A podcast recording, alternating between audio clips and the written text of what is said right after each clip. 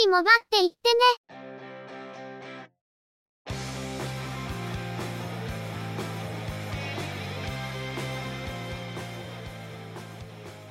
この番組は、モバイル通信に関する技術や業界の動向についてのニュース、IT ガジェットについての情報などの話題を中心にご紹介していま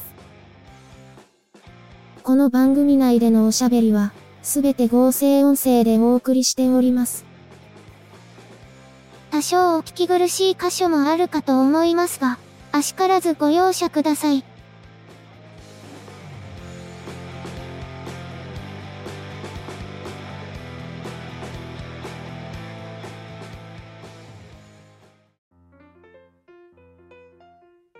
今週もゆくもばのスタートです。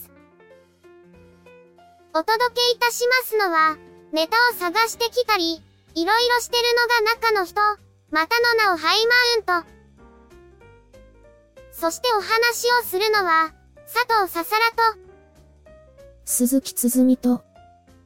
嫌です。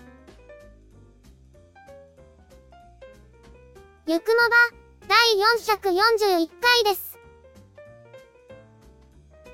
この後のニュースでも触れますが、今週は WWDC 開催で、色々と発表されています。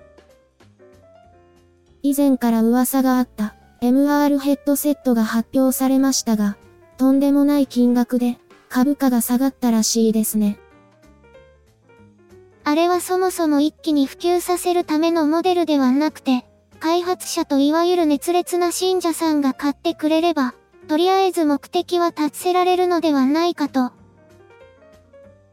本格的な普及モデルが出てくるのは、その後の話なんじゃないでしょうか。15インチ MacBook Air や Apple Silicon 搭載の Mac Pro などの発表もありましたが、今回、中の人は出張中ということもあって、WWDC の開催をすっかり忘れていました。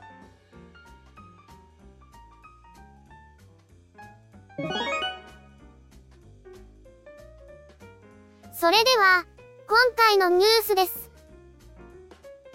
HIS モバイルは、MVNO サービスの HIS モバイルで、国内向けの新料金プラン、自由自在290プランと、自由自在スーパープランを、7月に提供を開始することを明らかにしました。合わせて、海外旅行向け通信サービスの全世界トリップ SIM を6月6日から提供を開始しました。提供を開始した全世界トリップ SIM は、世界120カ国以上で、1日 1GB429 円から利用できるプランで、利用日数やデータ容量を細かく選択できるとのこと。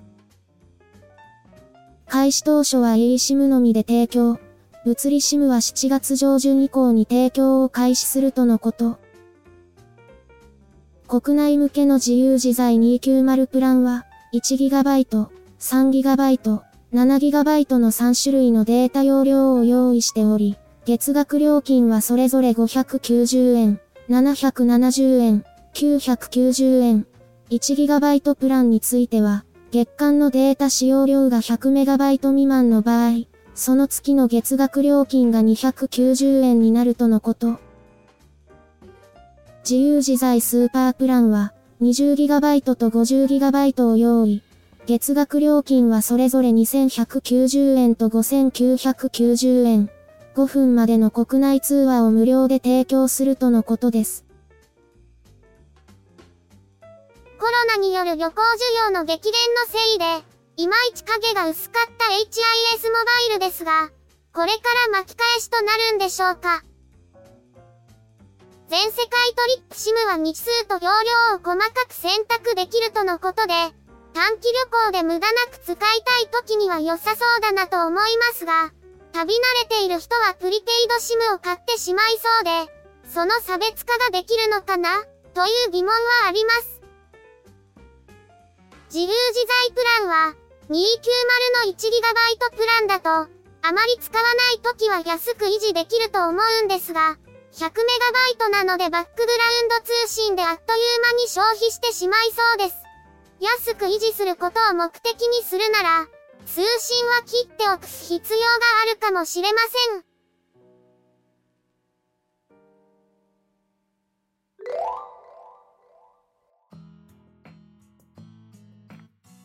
アップルは、開発者向けカンファレンス、WWDC23 を開催しました。その中で、iOS 17、iPadOS 17のリリースを予告しました。今年の秋頃に一般向けにリリースされる見込みです。17ではヘルスケア機能にメンタルヘルスをケアする機能を追加したり、目の近視を防ぐ機能として、環境光センサーを活用し、日光の下で過ごした時間を測定したり、画面からの距離を測り、30センチ未満の距離でデバイスを持っている時間がしばらく続くと、デバイスを遠ざけるよう利用者に知らせる機能などが追加されるとのことです。対応するデバイスは iPhone SE 第2世代、および iPhone XR 以降、また iPad Pro 第2世代、iPad Air 第3世代、iPad 無印第6世代、iPad mini 第5世代以降のモデルとのことで、中古市場で根強い人気を誇る iPhone 8シリーズがアップデートの対象から外れることになります。このほか、AirPods Pro 第2世代では、適応型オーディオなどの新機能を今年の秋にも提供することを発表しています。適応型オーディオは、ユーザーの周囲の状況に基づいて外部音取り込みモードとアクティブノイズキャンセリングを組み合わせるもので、機械学習を活用した仕組みで、状況に応じて2つのモードを切り替えるとのことです。WWDC では多くの発表が行われていますが、ピックアップして一部のみの紹介とさせていただきます。iOS 17では iPhone 8シリーズがアップデートの対象から外れるということで、中古市場での価格設定が大きく変わってきそうですね。近年は子供の近視の増加が問題になっていますが、近視予防の機能を OS レベルで搭載するというのもとても興味深いです。今年の秋というと、例年のパターンだと次の iPhone のリリースですから、そのタイミングで改めて詳細な情報が出てくると思います。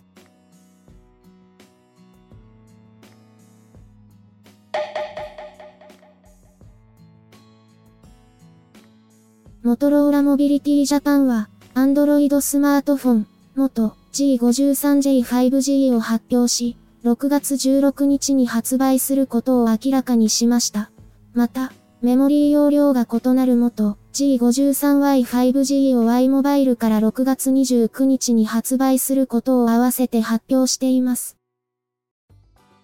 チップセットはスナップドラゴン480プラス 5G を採用。G53J はメモリー 8GB、G53Y はメモリー 4GB、ストレージはどちらも 128GB。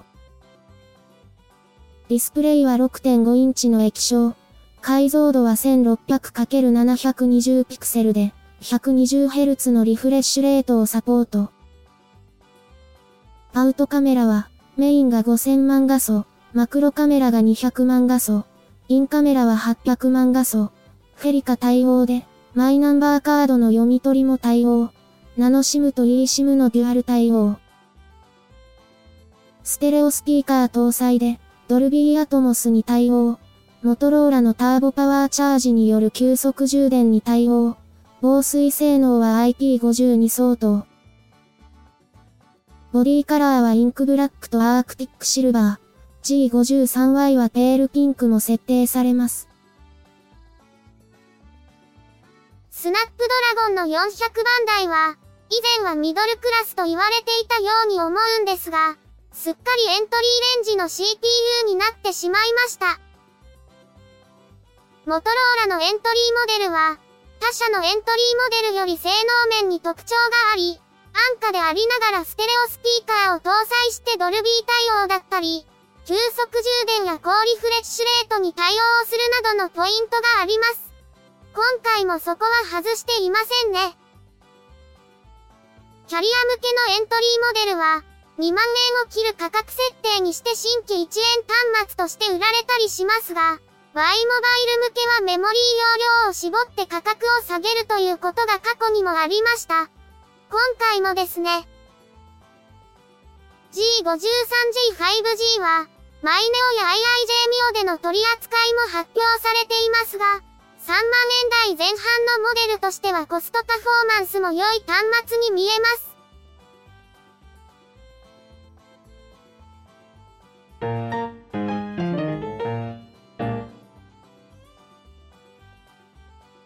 ソフトバンクは、ソニー製の Android スマートフォン、Xperia One Mark V ゲーミングエディションを6月16日に発売。6月9日から予約受付を開始しました。Xperia One Mark V に、ファン付きのゲーミングギア、Xperia Stream が同梱された製品。端末自体は Xperia One Mark V の標準モデルで、チップセットはスナップドラゴン8 Gen 2モバイルプラットフォーム。先代モデルと比較して CPU の電力効率が4割向上しているとのこと。NTT ドコモでも Xperia One Mark V の発売はありますが、ゲーミングエディションはソフトバンクのみの展開とのことです。Xperia 1、マーク5は5月にグローバルでの発表が行われ、7月下旬以降には SIM ロックフリー版の発売も予告されています。 Xperia シリーズのフラッグシップモデルで、相応のお値段の製品です。ソフトバンクで展開されるのは、ゲーミングアクセサリーが付属するという製品で、端末自体は差別化されているわけではありません。製品の特徴的に、写真や動画に力を入れたモデルなので、そちらの方向のアクセサリーがセットになった製品の方が需要はありそうな気もするんですけど、どうなんでしょうね。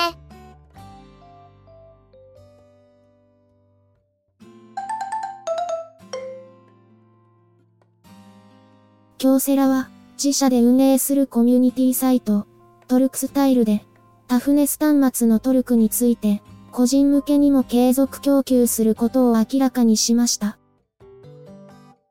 トルクスタイルに掲載された案内では、同社携帯端末事業の今後について様々な報道があることを踏まえ、ファンの皆様にご心配をおかけしていることを詫びるとともに、コンシューマ向けの携帯端末の供給は今後終了するものの、トルクは法人向けの需要もあり、コンシューマ向け、法人向け双方にトルクを供給する考えであることが書かれています。京セラから継続供給が明言されたことで、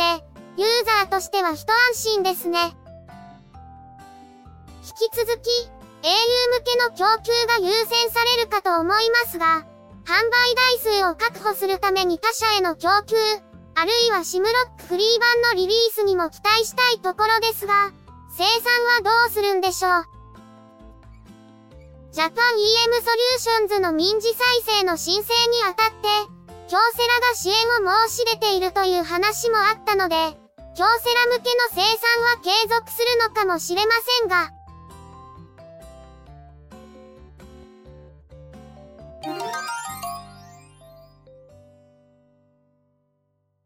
オッポジャパンのツイッターアカウントは、6月13日に新機種投入を予告するツイートを投稿しています。ツイートには画像が添えられており、その画像にはニューオット、リノエイ、カミングスーンの記載とともに、端末の下側の一部と見られる部分が映っています。現行モデルの OPPO、リノ 7A が発表されたのが、ほぼ1年前の昨年6月16日だったそうです。そろそろ次のモデルが出るタイミングではありますけど、どのような端末なんでしょうか？OPPO の端末が搭載するのは、Android ベースのカラー OS という独自のカスタマイズが施されている OS なんですが、ちょっと独特な挙動をするところはありますが、細かくカスタマイズできる項目が多いため、慣れると使いやすいのかもしれません。今回予告されたモデルは、Android 13準拠の ColorOS13 を搭載するんでしょうか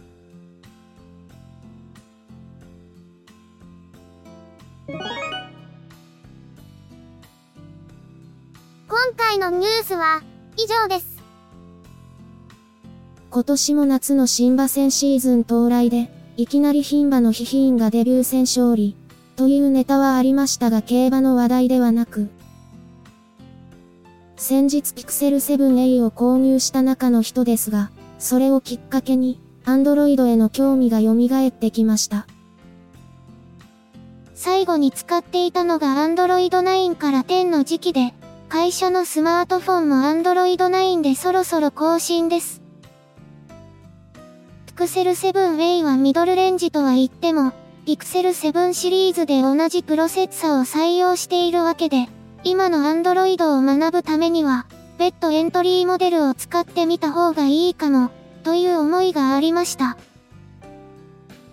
そこでエントリーモデルの購入を検討していたんですが、思い切って FCNT のアローズ Wii を買ってみることにしました。このタイミングで購入するのはちょっと勇気がいる選択ではありますね。理由はいくつかあって、際立った特徴がないオーソドックスなエントリーモデルであること、今後の FCNT のサポートがどうなっていくのか、特にソフト面のサポートがどうなるかを確かめるには、製品を持ってしまうのが一番手っ取り早いこと。これまでアローズの 5G 対応モデルを使ったことがなかったこと、などが大きな理由です。アローズ Wii は SIM ロックフリー版の販売がなく、ドコモ、au、ソフトバンク向けにそれぞれ仕様違いのモデルが供給されているんですが、今回はソフトバンク版を選んでいます。理由は、単純にターコイズが気に入ったのと、アローズというとこのターコイズの色合いのイメージがあったからなんですが、ソフトバンク向けは唯一 eSIM に対応していたり、対応周波数帯の数は一番多かったり、それなりのメリットはあるんですよね。ドコモ系の MVNO を使うなら、やはりドコモ版の F51B を使った方がいいですし、楽天モバイルを使うなら、au のローミングを考慮して au 版を選んだ方が良くて、ソフトバンク版って周波数帯としてはソフトバンクに偏りすぎで使いにくい面は否めないですが、一部の周波数帯を使えないのを承知で、eSIM を使えることを優先するか、ソフトバンク系の MVNO を使う前提であるなら、ソフトバンク版を選ぶメリットはあると思います。この辺は、キャリア縛りがあるこのモデルの最大の弱点かもしれません。使ってみると、ピクセル7 8と比べると画面の動きが少しカクつく感じはありますが、そもそも処理能力と画面のリフレッシュレートが違うので、そこは仕方ないところです。使ってみた範囲では固まったり、動作が遅いと感じることはなく快適に使えるんですが、動きの激しいゲームをやろうとすると、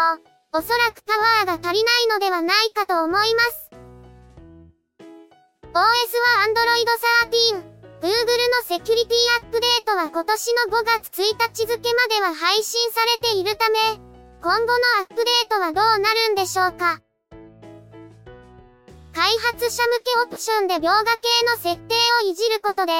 動作の持ち去りとした感じはほとんど感じなくなりますが、バッテリーの持ちがどうかはこれから確認しないといけませんね。相変わらずワイヤレス充電に対応してませんが、背面に指紋認証デバイスを持っているので、対応が難しかったんでしょうね。アローズという名前だけで危機感を示す人がいると思いますが、低価格帯のエントリーモデルとしては堅実な作りだと思うんですよね。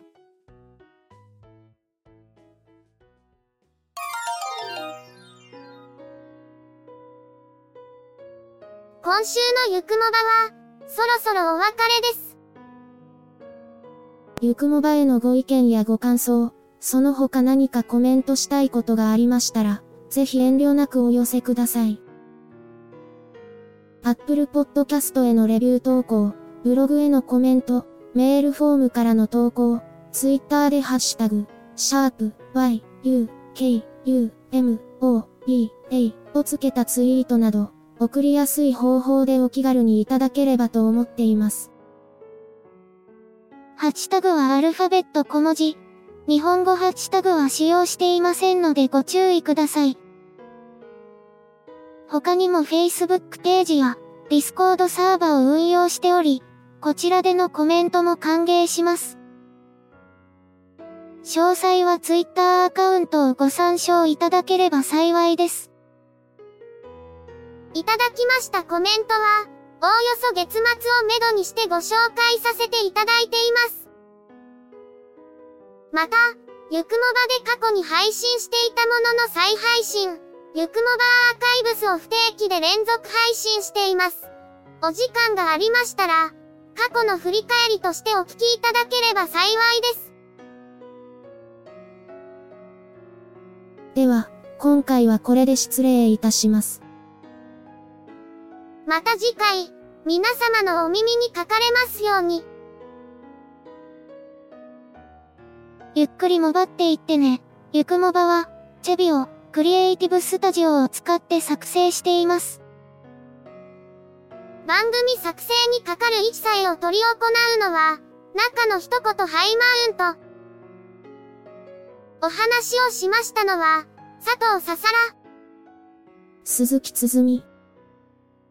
いや、でした。